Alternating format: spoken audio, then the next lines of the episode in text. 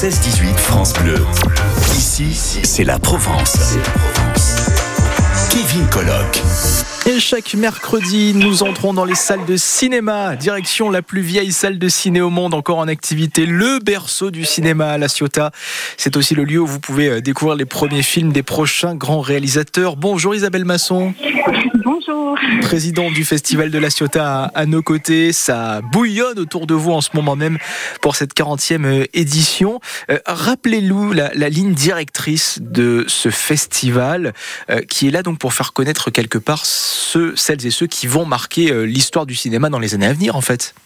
Absolument, c'est un festival de premiers films c'est vraiment l'ADN du festival dans cette ville euh, berceau du cinéma.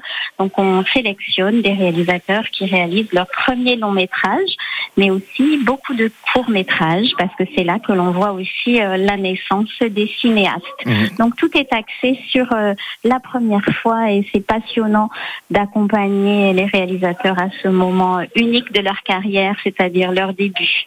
Et il y a d'ailleurs un autre euh, événement qui est particulier pour eux, c'est de pouvoir réunir toutes les équipes. Elles sont présentes sur place.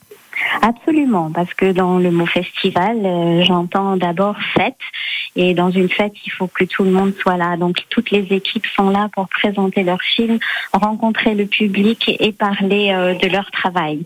Donc il y a des débats et des rencontres après chaque projection avec les courts-métragistes et les longs-métragistes. Et vous donnez la parole également, Isabelle Masson, aux, écoles de cinéma.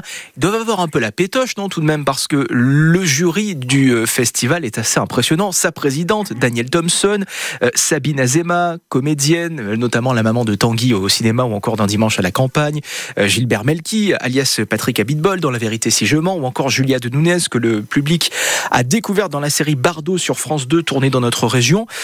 ils sont comment, justement, ces jeunes réalisateurs avec ce jury-là? Écoutez, on, va le voir, mais je pense qu'ils vont beaucoup apprécier de présenter leur film devant ceux qui, qui représentent en fait tous les métiers du cinéma. C'est dans ce sens-là qu'on a réuni le jury, tous les métiers du cinéma, des hommes, des femmes et tous les âges.